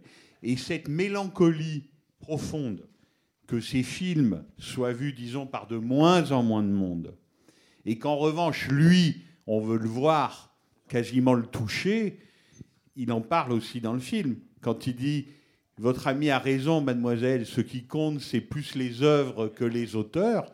C'est dans un programme pour la télévision qui s'appelle Deux fois 50 ans de cinéma français, où il joue lui-même le rôle, et lui dit Voilà, vous avez raison, mademoiselle. Donc vous voyez, ce soir, on a été une petite centaine, c'est très bien. Mais si Jean-Luc Godard venait, comme c'était prévu le 1er mars, et comme si, cher Nicole, ne perdons pas espoir, il viendra peut-être, mais il y aura des gens sur les marches, il y aura des gens debout, ça sera l'émeute. Donc ce malentendu-là, qu'il est devenu, que son nom est devenu plus célèbre que ses films, c'est quelque chose dont il parle très souvent et, et dont effectivement il se plaint, comme disait Dominique, mais alors là, plutôt à juste titre, Oui. je trouve. Mais il a, il a, parce que pour la, pour la, Par exemple, pour vous dire, à Cannes, j'ai vu deux fois là, en- dans la grande salle du Festival de Cannes, la salle Lumière, le livre d'images. Je peux vous assurer que la deuxième fois, la salle n'était pas à moitié pleine. Tandis qu'à la conférence de presse par téléphone portable, alors là, la conférence de presse a presque eu plus d'écho que le livre d'images lui-même. Et effectivement, pour un artiste, c'est quelque chose qui devient un problème. Oui.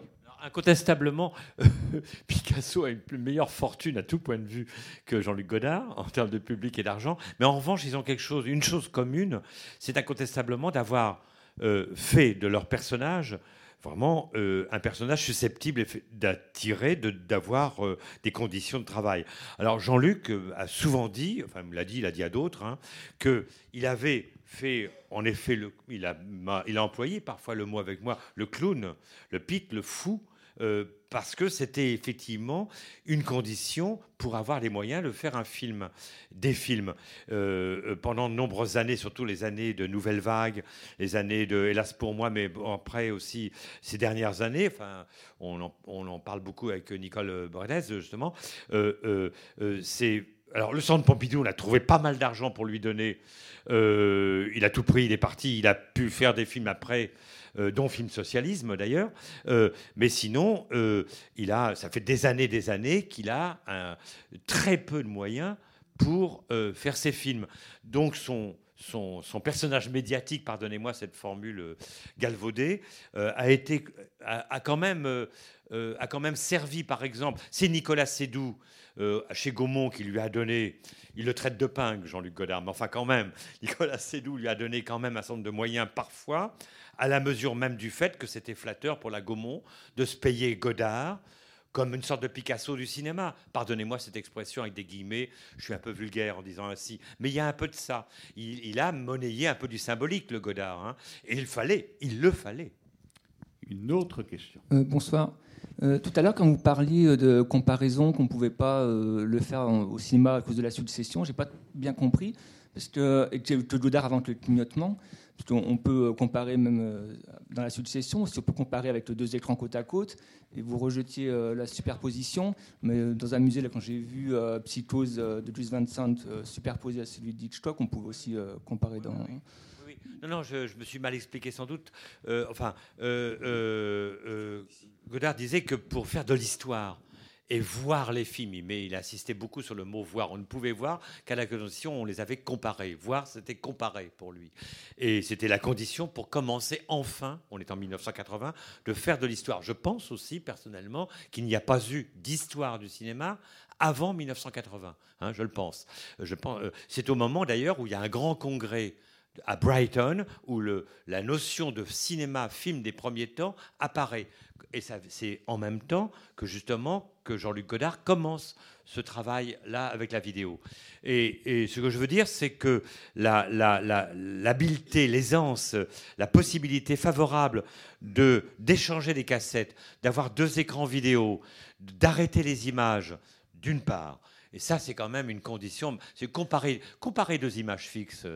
Euh, bah, je crois que ça, va de soi. Le démon de l'analogie malarméen vous, ne vous en voudra pas. hein. Mais en revanche, comparer du temps, comparer deux séquences du temps, c'est complexe parce que la métamorphose du développement de, de deux séquences fait en sorte que nous ne savons pas à quel point de capitaux, si je puis dire, il faille comparer les deux séquences, puisque les deux temps se développent. hein. Donc, euh, c'est là qu'il dit quand même que euh, la cassette vidéo est une condition, quand même, un grand pas en avant pour voir les films. Enfin, il a essayé. euh, c'est en ça aussi qu'il a beaucoup de choses en commun avec Jean Epstein. Comme Jean Epstein, il a un particulier intérêt pour le gros plan. Comme Jean Epstein, il a une particulière intérêt, pour la surimpression. Mais le gros plan, c'est la focalisation vidéo pour Godard. La surimpression, c'est justement ce clignotement.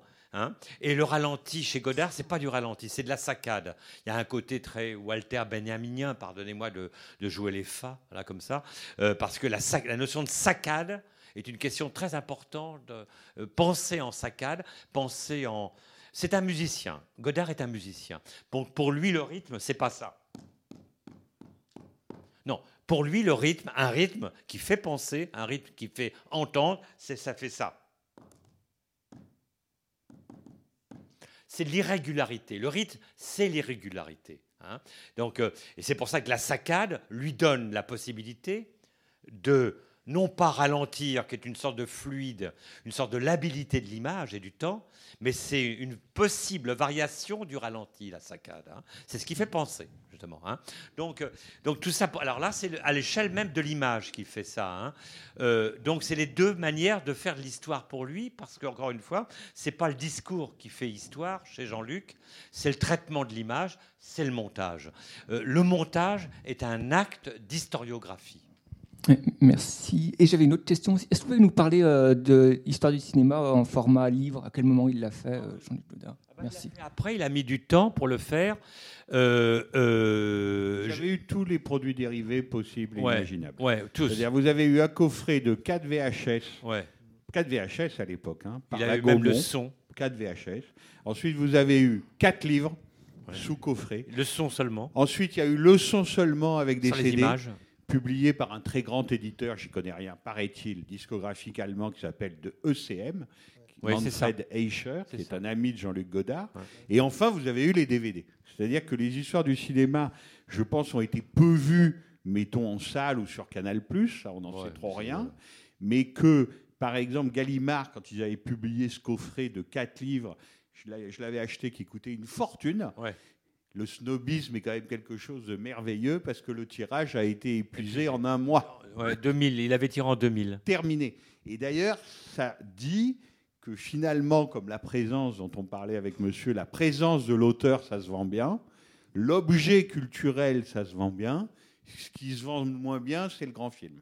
Vous voyez? C'est-à-dire que si je comptais tous les gens qui me demandent des places pour le 1er mars, mais qui viennent pas voir les films, qui veulent voir Godard, ce soir, il y aurait 400 personnes.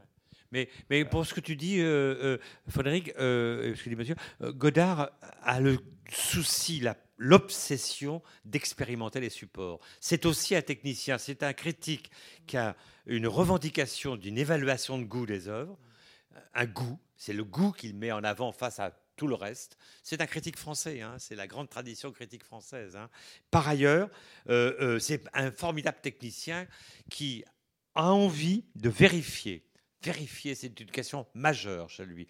Euh, euh, euh, comment réagissent les images Comment les images, comment les images voyagent Comment les images sont transportées La question du transport de l'image, c'est ce qu'il dit au début du film ici, quand il parle de l'officier français qui tourne, et le cinéma est l'art le plus important parce qu'il projette, il transporte. Les images sont transportées avec euh, euh, l'art cinématographique, la projection, et de ce point de vue, pour lui, euh, le, geste majeur, je de la, de, la, réalisation des formes et de, leur constitution. hein. Mais, mais pour, pour ce que vous disiez sur les livres, les livres, il les a fait bien après. Euh, Gaumont Gallimard se sont associés pour les, pour les éditer. Euh, il a repris, il n'y a pas tout ce qui se dit dans les euh, film. Euh, il y a surtout ses textes à lui. Il y a quelques textes empruntés aux- à d'autres auteurs. Et pardonnez-moi d'être un peu.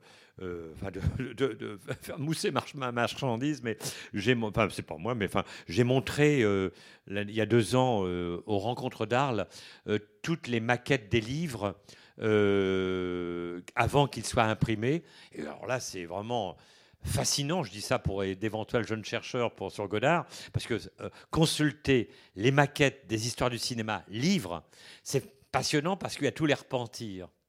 Il y a toutes les images qu'il met au départ, euh, a priori dans une sorte de geste comme ça, et ensuite les images, bon, il revient par-dessus et il, recolle par-dessus des images, et ça devient vraiment un vrai travail de feuilletage comme ça. Et non, non, c'est un, un des grands, euh, je pense qu'il fait, enfin, toute discipline confondue, il fait partie d'un des grands artistes de tous les temps, euh, au terme de ce bien vivant encore, Dieu lui prête vie. Euh, oui, non, j'ai une, réaction un peu contradictoire quand je vois ça. Moi, je, je vois le travail d'un artiste, mais je vois le, le travail d'un intellectuel désenchanté qui règle son compte au monde, parce que finalement, le monde, il, il le conchit, le monde dans lequel il vit, c'est clair. Hein, de le côté ermite qu'il a aujourd'hui. Alors moi, ce qui m'intéresse, je voudrais que vous creu- qu'on creuse ça, c'est la question de la beauté, puisqu'en fait, on a l'impression que Godard, il y a une quête de la beauté. Alors, on, a évoqué Manfred Eicher, et moi, ce que je trouve beau dans le film, c'est pas tellement les extraits. Et là, il y a un truc que je comprends pas, c'est que le cinéma, c'est l'art de la lumière, c'est l'art du clair-obscur, et quand on voit un beau film du Vivier, on voit la l'ambiguïté des êtres à travers le noir et blanc, et qui est rendu maintenant quand c'est restauré, c'est magnifique. Et là, cette façon de, saturer l'image, de là, il y a quelque chose qui, me choque. Par contre, moi, je- la, beauté de la bande son, c'est-à-dire le choix chez ECM, Manfred Eicher, vous avez des gens comme Kate Jarber, Yann Garbarek, donc c'est de la musique un peu transcendantale. Et donc là, il y a quelque chose dans, dans la bande musicale de ce film qui m'envoûte, dans les citations. Et il y a effectivement la façon dont il manie les symboles. Et c'est vrai que la référence que vous avez fait à la fleur, à la rose à la fin, c'est très étonnant. Je ne me souvenais même pas que ça existait, ça. Et donc la façon dont c'est mis en abîme, on a l'impression d'un intello qui a perdu son âme et qui, qui finalement qui essaie de, de la rechercher et qui retrouve des, des références autour de la musique. Il y a quelque chose d'assez bizarre et qui, qui est quand même très beau, mais qui est Moi, paradoxal. voilà. Pardonnez-moi, enfin, euh, enfin, je vous contredis pas, mais moi, je considère comme, enfin, pour moi, j'ai vu vivre sa vie, heureusement restaurée, mais ça m'a fait, j'étais effondré. Euh, euh, Laurence Brandberger a fait un magnifique travail. Ils ont, bon, mais c'est tellement hygiénisé. euh, c'est terrible, les, films restaurés aujourd'hui en 4K. Il y a quelque chose qui sont infernaux, et des choses qui sont infernales plutôt. Dans, on ne devrait pas voir aussi loin euh, dans une Oui, copie c'est pas- 35. c'est pas le cas ici. Mais c'est Montrer pas le des- cas ici. montrer des VHS pourris, là, c'est quand même moyen, Ah quoi, oui, mais non, mais il le veut. Mais Ouais, c'est un travail de peintre. C'est un travail de peintre. pourquoi ça, ouais Mais c'est un travail de peintre. C'est un travail de peintre. C'est un travail de, de quelqu'un qui est un, c'est un homme. C'est Aragon qui a dit le grand texte majeur sur euh, Jean-Luc très tôt en 65, en disant il ne fait pas du montage, il fait du collage. C'est quelqu'un qui déchire les pellicules, qui déchire les images, qui les colle. Il ne fait pas du montage cinématographique. C'est le seul à ce jour. Il est bien placé pour le savoir. Il avait de quoi dire. Euh, Aragon, puisque pour la petite histoire, je vous l'ai dit, vous pouvez vous y je vous y renvoie. En 1930, très exactement en 1930, Aragon écrit euh, pour une galerie qui s'appelle la galerie Goemans euh, un livre qui s'appelle Les collages. Il est le premier. Il est le premier à écrire. Le livre commence par Picasso, Braque, etc. Un livre sur les collages. C'était impensable en 1930 de valoriser, d'anoblir cette activité le collage, qui était des hommes chouetters, etc. Il était conchier, c'était en plus il était allemand, etc. Bon bref, donc c'était déchiré, c'était impensable. Aragon fait ce texte. En 1965, euh, euh, Aragon est invité par Jouffroy, on pense que c'est Jouffroy, c'est peut-être apocryphe, à voir Pierrot le Fou. Alors Aragon a toujours aimé qu'on parle de lui, ou qu'on dise qu'on l'aime, hein. donc il a toujours beaucoup aimé Godard. Euh, bande à part, il trouvait que c'était Le Paysan de Paris, euh, euh, tel autre film c'était Anissé, bon bref. Mais il voit Pierrot le Fou. Et dans Pierrot le Fou, il découvre en plus qu'il y a des morceaux de la mise à mort qui venaient d'éditer, il y a le bisou des, euh, le bisou des baisers, etc. Et il fait un texte absolument magnifique dans les lettres françaises. Il, et, euh, quelques jours avant, Pierre Dex l'a raconté, le directeur des aides françaises, il annule tout le numéro du 9 septembre 1965 pour faire passer un texte de 60 000 signes dans un journal. hein. en liquidant tout, il était stalinien, euh, ça, ça sautait hein, tout ça. hein. Donc, euh, donc, et il met Qu'est-ce que l'art, Jean-Luc Godard C'est la, première page, parce que Dex lui dit bah, Attendez, qu'est-ce qu'on m'amène, monsieur Aragon? Qu'est-ce que l'art, Jean-Luc Godard Et c'est là, dans ce texte, qu'il fait ce grand texte sur Pierrot le Fou, euh, en disant bah voilà, aujourd'hui, le cinéma, la- enfin plutôt l'art en général, c'est Pierrot, c'est Godard, et il développe le collage. Et il appelle l'éditeur Hermann. euh, il lui dit, euh, il vivait encore, Hermann, euh, il dit, je voudrais rééditer un texte de 1930. Très bien, Monsieur Aragon, on l'a édité tout ce que Monsieur Aragon demandait à l'époque, hein, en 65 encore. Et il sort, il reprend le texte de 1930 et il dit Oui, mais attendez, je voudrais un codicile. Et Aragon ajoute un- une fin, vous pouvez l'acheter, il est actuellement chez Hermann, vous pouvez le trouver, une fin de texte, un codicile, un dernier chapitre qui n'existait pas dans le texte de 1930, qui est- c'est Godard comme. euh, mais dans la continuité Picasso, Braque, Heartfield, etc., tous les grands, les grands hommes du collage. En, en disant clairement, il faut le sortir de, la, de, la généalogie des cinéastes qui montent, il est fondamentalement un des grands peintres qui collent. Et pour vous répondre, monsieur, parce que tous ceux comme Dominique ou comme, ou comme Nicole qui ont passé des films. Excuse-moi, C'est comme les matériaux pauvres des journaux. Vous savez, peut euh, dans les collages de Picasso, les collages de Schwitters, les collages de Schwitters, vous ne pouvez pas bien lire les journaux. Ils ne sont pas très nets, ils ne sont pas restaurés, ils ont été collés dégueulasses, etc. Comme Jean-Luc Godard avec ses cassettes vidéo qu'il les voulait dégueulasses, Schwitters, Jean, euh, Picasso, allez chercher, prenez les journaux neufs et les, les piétiner. Les piétiner pour ensuite les monter. Donc il faut regarder comme ça, là, il faut avancer là un peu. Donc je vous disais que quand on prête ou quand on donne un film à Godard, si vous lui donnez le dernier Blu-ray 4K, et ça tous ses assistants vous le diront, vous vous ferez agonir d'injures. Tandis que si vous lui donnez une cassette VHS repiquée il y a 25 ans sur le cinéma de minuit, ça donne la, la- la femme au corbeau. Vous voyez, par exemple, l'extrait du film de Borzège, La femme au corbeau. Je ne suis pas sûr que je supporterai aujourd'hui, et vous encore moins que moi, sûrement, Et moi non de plus. voir le film comme ça. Moi non plus. Ceci dit, tais-toi. Il y a une chance que chez Langlois, il l'ait vu comme ça. Et ça ne ça. gênait personne.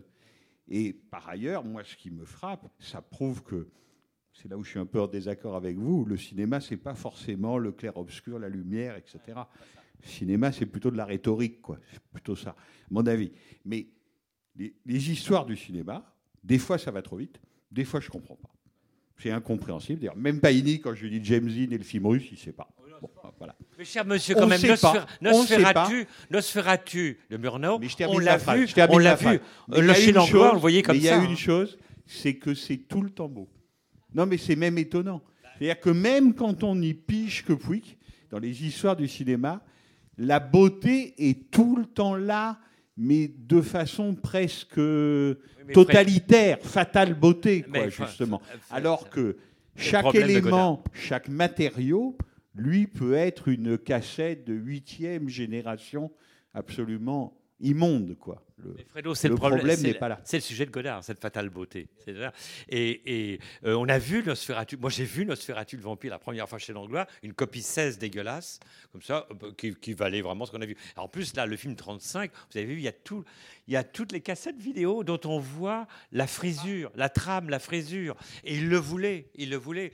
Et, et, euh, enfin, eh ben, et j'avais dit, mais enfin, quand même, dites donc, là, ah bah, c'est les nouvelles vagues. Personnellement, cher monsieur, je ne, mets pas d'hierarchie euh, euh, valorisante entre une cassette vidéo d'un film ancien et un film de Duvivier restauré. Ça, j'avoue que euh, parfois, je vous dis, j'ai j'ai vu le petit soldat en 35 mm, un petit peu abîmé, mais c'est vraiment le petit soldat dans ces conditions de transit. Je redoute le jour où je verrai le petit soldat en 4K. Euh, oui, euh, je vous remercie beaucoup euh, pour vos interventions qui éclairent beaucoup ce, ce- ce- cet immense cinéaste et ce- cet immense artiste. Il, est effectivement, son génie, je crois, c'est d'arriver à conjuguer tellement de c'est un artiste complet, c'est vrai, à la fois musicien, à la fois peintre, à la fois historien. Il voulait écrire, il voulait être publié chez, chez Gallimard, disait-il, avant de faire du cinéma. Euh, donc vraiment, merci pour euh, pour vos remarques. Et moi, j'aimerais juste, j'ai pas de questions, mais je dois dire que j'ai été très ému par ce film, quoi. Vraiment, j'avais vu à la télé, euh, je ne sais plus quel épisode des histoires du cinéma, ça m'avait pas vraiment beaucoup touché, mais, mais là, là, ça m'a beaucoup touché. Et ce que j'aimerais partager avec vous, c'est, c'est une chose, c'est, je vais essayer de la dire euh, euh, assez clairement. en, plus d'être un artiste complet, Godard, là, j'ai l'impression, enfin, il m'a touché parce que c'est un tragédien, en fait. C'est un tragédien qui nous raconte le, tragique de l'humanité, de, ces, hommes, ces femmes, nous sommes tous des hommes et des femmes qui sont dans une tragédie. Et, la tragédie, c'est qu'on est, on est abandonné par les dieux, en fait. Euh, c'est ça que je, vois quand vous, parlez de Hölderlin. Il y a quelque chose chez Hölderlin de ça. Le retour au pays natal qu'il essaye de faire, Hölderlin, c'est de retrouver cette Grèce antique, euh, mais qui découvre pas, enfin qui, ne trouve pas. Euh, et, et j'ai l'impression qu'aujourd'hui, enfin avec la tragédie que nous vivons pas besoin de parler, je ne veux pas encore parler du dérèglement climatique, mais enfin, voilà, juste de dire que ce que j'ai vu aujourd'hui, à travers euh, tous les choix de Godard, de, des extraits de films, cette histoire du cinéma, je, la vois comme une histoire des humains abandonnés par les, par les dieux. Voilà, et ça m'a beaucoup touché. Eh ben, on terminera la soirée là-dessus. C'est parfait. Merci beaucoup, monsieur. Remerciez chaleureusement Dominique. C'était les podcasts de la Cinémathèque française.